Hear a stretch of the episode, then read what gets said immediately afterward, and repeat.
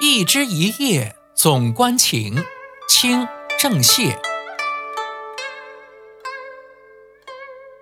衙斋卧听萧萧竹，疑是民间疾苦声。些小无曹州县吏，一枝一叶总关情。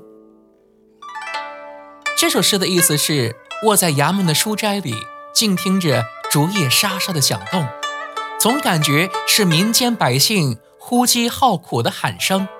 在州县里，像我们这些地位卑下的小官吏。